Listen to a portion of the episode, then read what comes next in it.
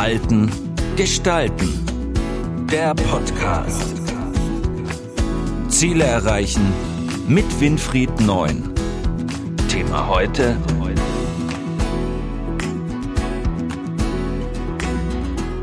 Resilienz aufbauen heißt glücklich sein. Wie geht das? Heute reden viele von Burnout, ohne genau zu wissen, um was es sich dabei dreht. Klären Sie uns doch bitte auf. Ja, es reden in der Tat zurzeit sehr, sehr viele Menschen über das Thema Burnout. Und Burnout ist erst in der jüngsten Vergangenheit als Krankheitsbild, als psychische Erkrankung tatsächlich erkannt und auch anerkannt worden. Destotrotz ist Burnout ein sehr breites diagnostisches Feld.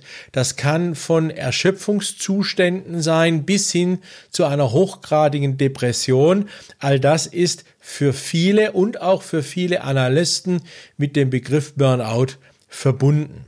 Burnout ist quasi eine Folge, wenn man es mal sehr allgemein formuliert, ist eine Folge einer psychischen Überforderung, also ein psychischer Erschöpfungszustand, wo unser Gehirn letztendlich nicht mehr die Kraft aufbringt, also sprich die Motivation, die Energie aufbringt, durch Hormonproduktionen, durch entsprechende positive Bilder etc., dass wir tatkräftig Dinge angehen und das sogenannte proaktive Coping zum Beispiel, also sprich das direkte Bearbeiten von Problemen und Schwierigkeiten aktiv lösen wollen und äh, aktiv umsetzen.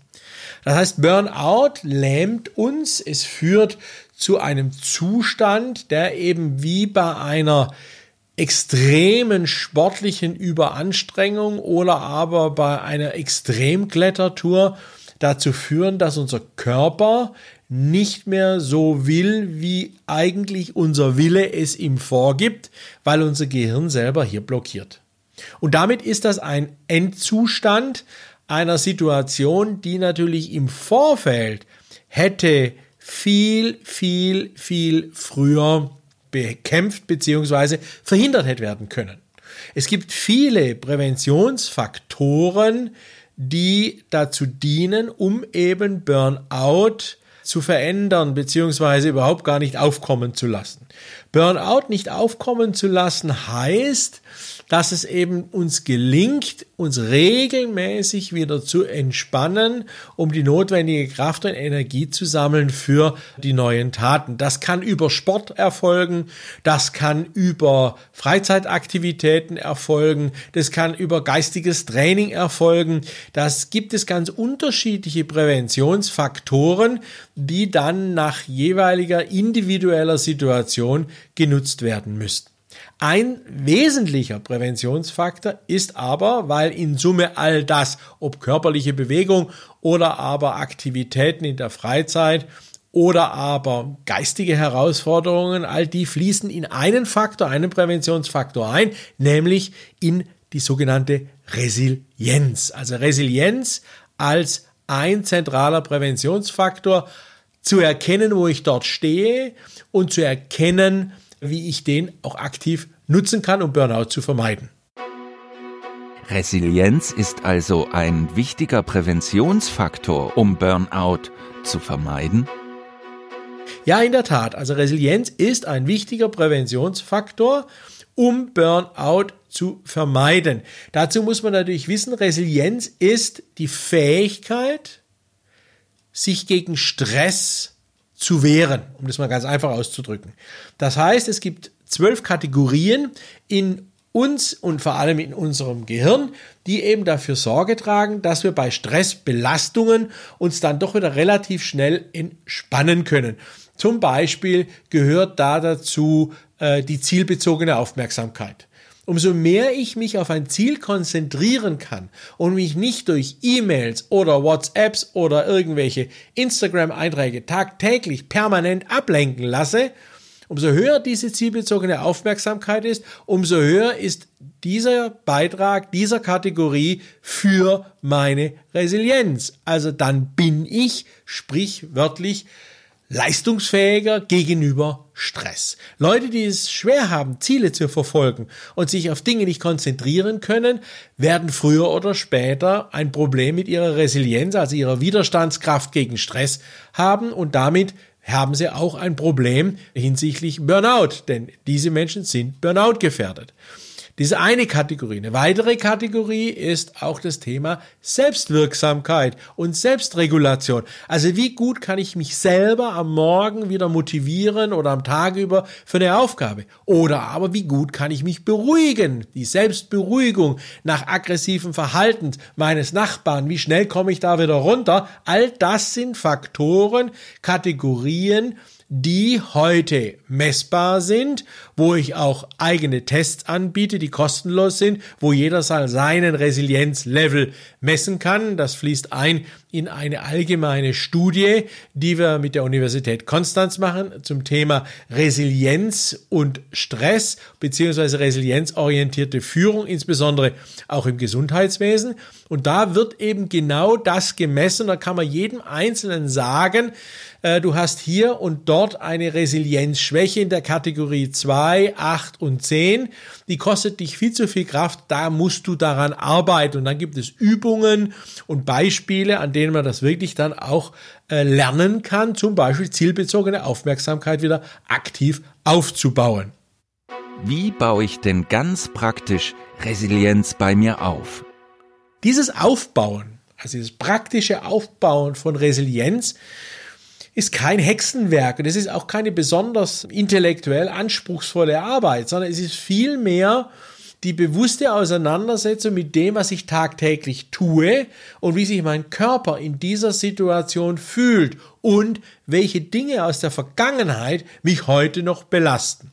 Also Beispiel, wenn ich in der Vergangenheit viele negative Versagenserlebnisse hatte, also sprich viele Dinge einfach schiefgelaufen sind, dann reagiere ich heute bei Dingen, die schwer sind, wesentlich gestresster, als wenn ich diese Versagenssituation der Vergangenheit nicht gehabt hätte oder aber selbstreguliert verarbeitet hätte.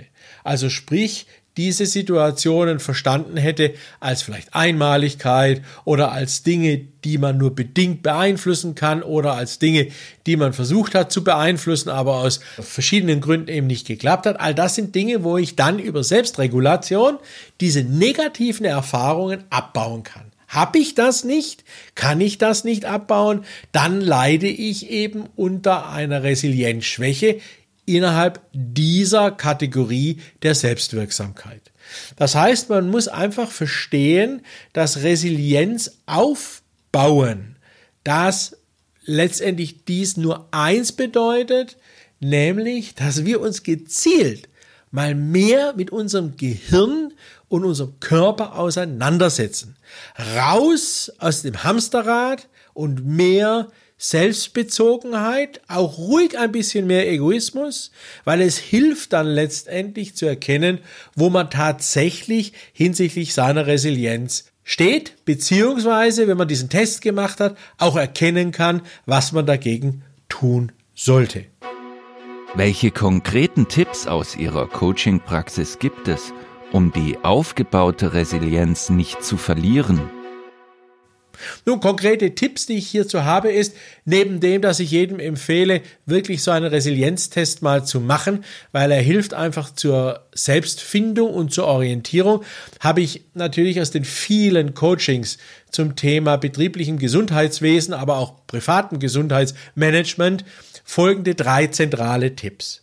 Erstens, lerne dich selbst zu beobachten. Nur wer weiß, wie er reagiert in bestimmten Situationen, nur wer sich selber gut einschätzen kann in Situationen, kann auch schwierigen Situationen, kritischen Situationen gegenüber erfolgreich entgegentreten und diese dann auch erfolgreich meistern.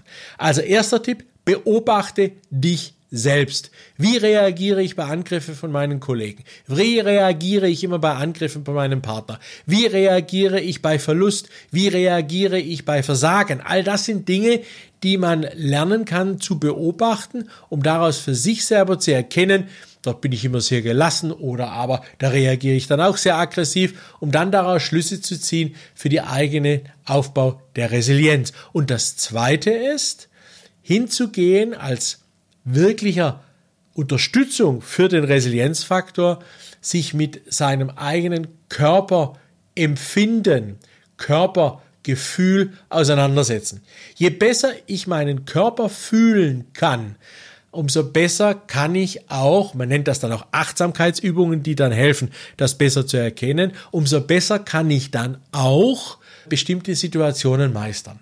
Also Achtsamkeitsübungen sind gute Unterstützung, genauso wie Yoga auch, um zu erkennen, wie reagiert mein Körper auf Spannung, auf Entspannung, weil der Körper ist im Prinzip der verlängerte Arm des Gehirns und sorgt eben dann entweder für Stressabbau oder für eine Verschärfung, Intensivierung des Stresses. Also Tipp 2 ist, neben dem beobachte dich selbst, ist der Tipp Nummer 2, Achtsamkeitsübungen durchführen oder Yoga, um das Körpergefühl bei sich selber wieder bewusster wahrzunehmen. Und der letzte Tipp aus der Coaching-Praxis heraus, um eben die Resilienz auch nicht zu verlieren, ist sich ständig immer wieder bewusst sein, dass zum Beispiel Selbstwirksamkeit, zielbezogene Aufmerksamkeit, proaktives Coping oder soziale Unterstützung durch Familie oder Freunde nicht etwas Selbstverständliches ist, was immer da ist, sondern was gepflegt werden muss. Also es ist wichtig, sich jeden Tag immer wieder mal ein bisschen darüber klar zu sein, was man eigentlich dort für eine entsprechende Unterstützung und Hilfestellung hat, um die Resilienz tatsächlich auch zu bewahren. Also Tipp 3, setze nie etwas voraus, dass diese Resilienzstärke von heute auch morgen noch da ist. Wenn euch weitere Themen oder Inhalte zu Resilienz oder auch die Forschungsergebnisse hierzu interessieren, dann geht auf In diesem Fachjournal für Wirtschaftspsychologie und digitale Transformation findet ihr viele Beiträge zu diesem Thema, aber auch Beiträge zu dieser Studie, aber auch auf meiner Homepage www.verhaltengestalten.de. Ich wünsche euch viel Spaß und Erfolg beim Umsetzen. Das war Verhalten gestalten, der Podcast für Innovation, Führung, Resilienz und Digitalisierung. Weitere Informationen zu diesen Themen und zu Winfried Neun finden Sie im neuen Zeitmagazin und auf der Website verhaltengestalten.de.